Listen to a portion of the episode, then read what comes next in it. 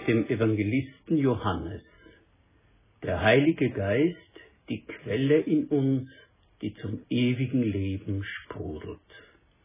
Ich lese aus der Basisbibel Johannes 4,14 Wer von dem Wasser trinkt, das ich ihm gebe, wird nie wieder Durst haben. Denn das Wasser, das ich ihm geben werde, wird in ihm zu einer Quelle werden. Ihr Wasser fließt und fließt bis ins ewige Leben. Und aus Johannes 7, 37b bis 39, auch nach der Basisbibel. Wer Durst hat, soll zu mir kommen, und es soll trinken, wer an mich glaubt. So sagt es die Heilige Schrift. Ströme von lebendigem Wasser werden aus seinem Inneren fließen. Jesus bezog dies auf den Heiligen Geist. Den sollten die erhalten, die zum Glauben an ihn gekommen waren. Der Evangelist Johannes hat verschiedene ausdrucksstarke Bilder vom Wesen und Wirken des Heiligen Geistes. Stimmig mit dem Charakter des vierten Evangeliums weisen die johannäischen Bilder vom Heiligen Geist nach innen.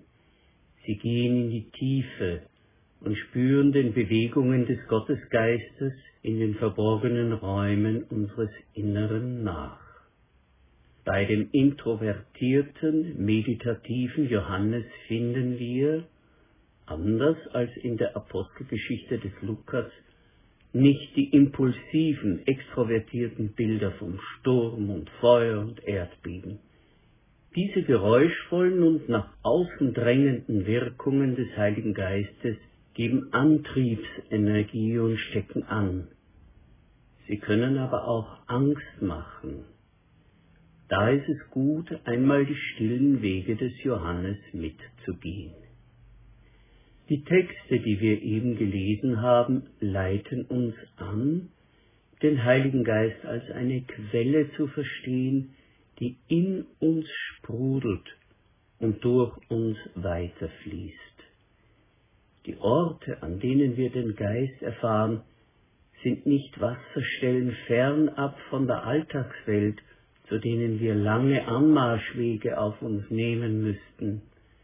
Nein, der Geist Gottes ist eine Wasserquelle, die wir in uns tragen, die mit uns mitgeht. Bilder erfordern es, dass wir uns auf sie einlassen.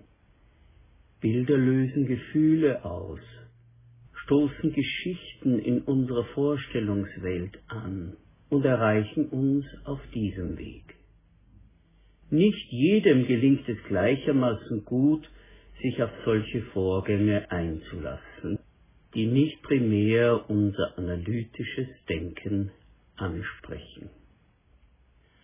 Aber gerade beim Bild von der Quelle sollte uns das gelingen. Kühles, klares, sprudelndes Quellwasser. Man sagt ja, dass unsere heutige Generation stärker als früher die Entfremdung von sich selbst und von dem Leben, das wir erahnen und ersehen, als Not erfahren. Die innere Ausgedörrtheit, dass man leer und ausgelaugt ist, trocken und durstig. Vielleicht ist das Ausgetrocknetsein der Seele ein typisches Symptom der Verlorenheit, das wir heute besonders gut verstehen. Viele spirituelle Angebote unserer Tage weisen in diese Richtung. Wie können wir Erfüllung finden, eingebettet sein erleben, in etwas Großes und Ganzes, in ein geistiges Biotop, in dem wir bewässert werden, grünen und blühen und gleichzeitig an andere abgeben, sie versorgen, sie mitbewässern. So oder ähnlich jedenfalls würden es manche beschreiben, die das Lebensgefühl des postmodernen Menschen in Worte zu fassen suchen. Wie zeitgemäß ist es da doch, das Bild vom Heiligen Geist als Quelle lebendigen Wassers an sich herantreten zu lassen. Wer von dem Wasser trinkt, das ich ihm gebe, wird nie wieder Durst haben.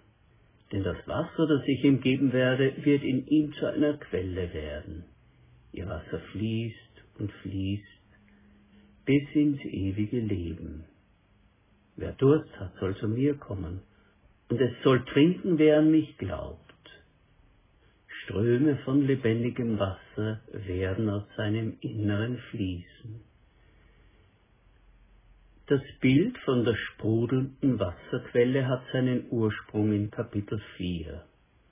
Eine Frau aus einem Dorf in der Landschaft Samarien, offenkundig eine Außenseiterin mit schlechtem Ruf, trifft den rastenden Jesus bei einem Brunnen, zu dem die Menschen jener Gegend schon seit Generationen kommen und von dem es in den Erzählungen heißt, dass er auf den Stammvater Jakob selbst zurückgeht. So entspinnt sich ein Gespräch zwischen Jesus und der Frau, das um ein zeitloses Thema kreist, die vergeblichen Versuche der Menschen, ihren inneren Durst zu löschen, wobei sie doch immer nur an irgendwelche Wasserlöcher und Tümpel geraten. Wir brauchen gar nicht lange nachzudenken über die Folgeschäden dieses inneren Hungers und Durstes. Unzufriedenheit, Unruhe, missglückte Ausbrüche aus den Zwängen, zum Beispiel von Ehe, Familie und Arbeitswelt, Gieren nach Gütern, Konsum und Wohlstand, Erfolg, Einfluss, Wichtigkeit und Erlebnissen. Im Verlauf des Gesprächs Jesu mit der Frau am Jakobsbrunnen kommt Jesus auch auf das Stichwort lebendiges Wasser. Im vordergründigen Sinn hieß das damals fließendes Quellwasser im Unterschied zu abgestandenem Grundwasser, das sich in Brunnenlöcher sammelte. In mehreren Anläufen muss Jesus die Frau auf den richtigen Sinn stoßen. Nein, es geht noch einmal um etwas anderes. Lebensspendendes Wasser, das in uns den Durst ein für allemal löscht. In Summe bilden die beiden Texte aus Johannes 4 und Johannes 7 zwei Teile einer großen Aussage. Die erste Aussage ist, Christus gibt den Heiligen Geist als Quelle in uns. Und diese Quelle bewässert uns und belebt uns. Christus bringt uns mit diesem Wasser gleichsam in eine Strömung hinein, die uns zum Ziel trägt, die hineinmündet ins ewige Leben. Das ist die erste Aussage. Die zweite Aussage lautet, Christus gibt den Heiligen Geist als Quelle in uns. Und diese Quelle fließt weiter und befruchtet auch das Leben der Menschen um uns herum. Wie kann das nun in praktisches, gelebtes Leben umgesetzt werden? Man kann ja genügend Proviant und Wasser im Rucksack haben und doch erschöpft zusammenbrechen. Wenn wir auf einer Wanderung sind, müssen wir regelmäßig trinken. Vor einigen Jahren besuchten wir Mesa Verde im Bundesstaat Colorado in den USA. Die Ranger, die die Besuchergruppen führten, hatten einen langen, biegsamen Trinkhalm über die Schulter gelegt, der in ihren Rucksack führte. Wie uns unser Führer erklärte, war dort eine Wasserflasche und immer wieder nahmen sie einen Schluck aus diesem langen Trinkhalm.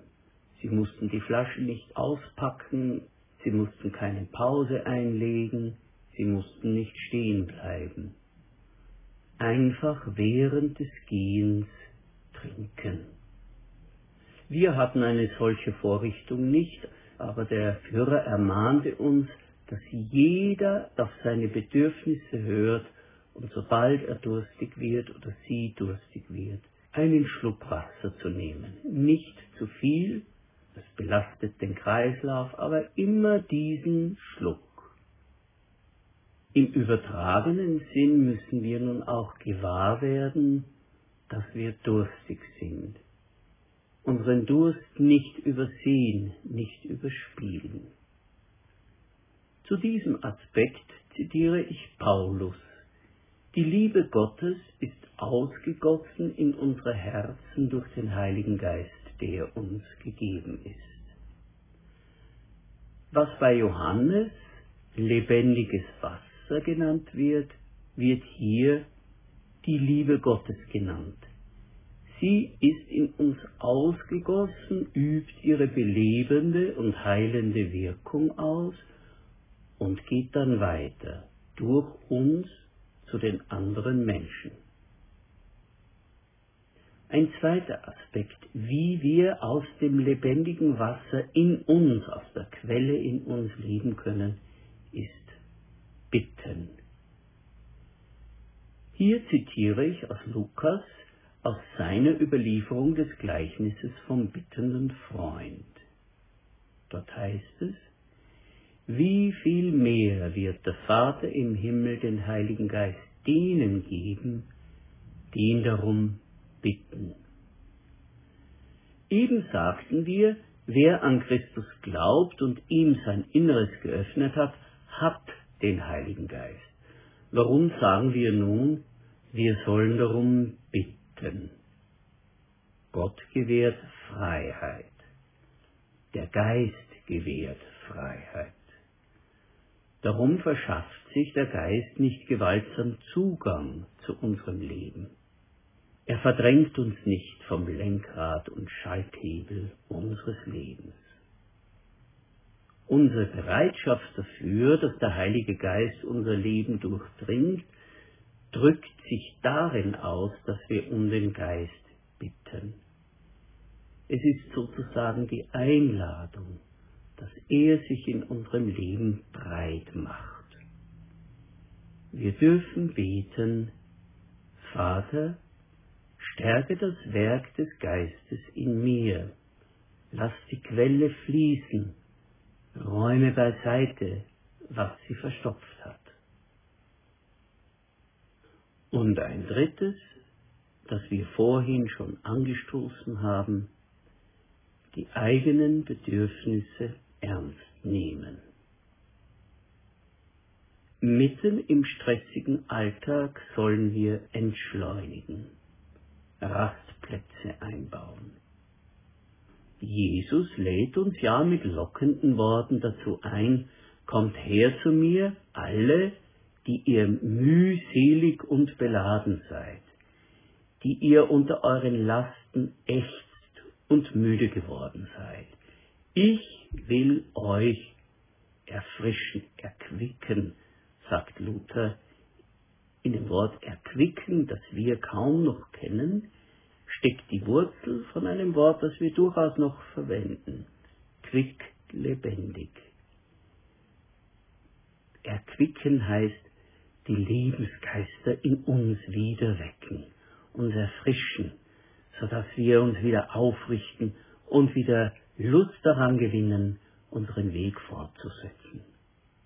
Und wenn wir dies tun, verheißt Jesus, ihr werdet Ruhe finden für eure Seelen. Der Normalfall ist ja, dass wir ständig beschleunigen und Getriebene sind von unseren Pflichten und den Zielen, die wir uns selbst gesteckt haben. Wir leben sehr oft mit der Brechstange. Eine Veränderung zum Guten erfordert nicht viel. Wir müssen nur immer wieder innerlich anhalten und eine Pause einlegen.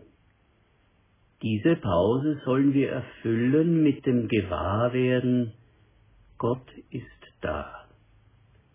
Er sieht mich, er schaut auf mich, Er sorgt für mich. Gott ist gegenwärtig. Einen tiefen Atemzug lang ihn dankbar wahrnehmen. Innerlich die Augen für ein paar Momente aufheben, ein paar Momente Augenkontakt suchen zu Jesus, zu unserem himmlischen Vater. Vielleicht fließt uns ja dann die Strophe eines alten Liedes zu, von Gerhard Terstegen, Gott ist gegenwärtig, Strophe 6. Du durchdringest alles. Lass dein schönstes Lichte, Herr, berühren mein Gesichte. Wie die zarten Blumen willig sich entfalten und der Sonne stille halten, lass mich so still und froh deine Strahlen fassen und dich wirken lassen. Gott ist nicht am nächsten Sonntag im Gottesdienst da oder am Abend, wenn ich es endlich hoffentlich schaffe, das Losungsbüchlein aufzuschlagen. Gott ist jetzt gegenwärtig, inmitten der Belastung, inmitten der fast automatisch sich aufbauenden Beschleunigung. Gott ist da jetzt mitten in der Alltagssituation. Das wird die Beschleunigung im Kopf und den wachsenden Stress in der Seele unterbrechen. Gott ist gegenwärtig. Aus seiner Fülle kann ich jetzt Gnade um Gnade, Schluck um Schluck nehmen. Der Text also mahnt uns in aller Ruhe Lebe bewusst, aufmerksam. Verschütte nicht die vielfältigen Signale, die dein Körper, deine Intuition, die Natur um dich herum, die spontanen Begegnungen an dich richten. Lebe achtsam. Nimm die Impulse wahr. Nimm deinen Durst wahr, deine Müdigkeit, deine Überforderung Mach eine Pause. Lerne in Tuchfühlung zu leben mit dem Geist Gottes, der in dir ausgegossen ist, der in dir zur Quelle geworden ist. So kann es gelingen, jedem und jeder von uns geistesgegenwärtig zu leben. Die Quelle ist in uns angelegt. Lasst uns mehr dafür sorgen, dass sie nicht verschüttet wird, sondern freigelegt und das lebendige Wasser an die Oberfläche dringen kann, auf der sich mein Leben im Real abspielt. Wer von dem Wasser trinkt, das ich ihm gebe, wird nie wieder Durst haben. Denn das Wasser, das ich ihm geben werde, wird in ihm zu einer Quelle werden. Ihr Wasser fließt und fließt bis ins ewige Leben. Wer Durst hat, soll zu mir kommen, und es soll trinken, wer an mich glaubt. So sagt es die Heilige Schrift, Ströme von lebendigem Wasser werden aus seinem Inneren fließen. Amen.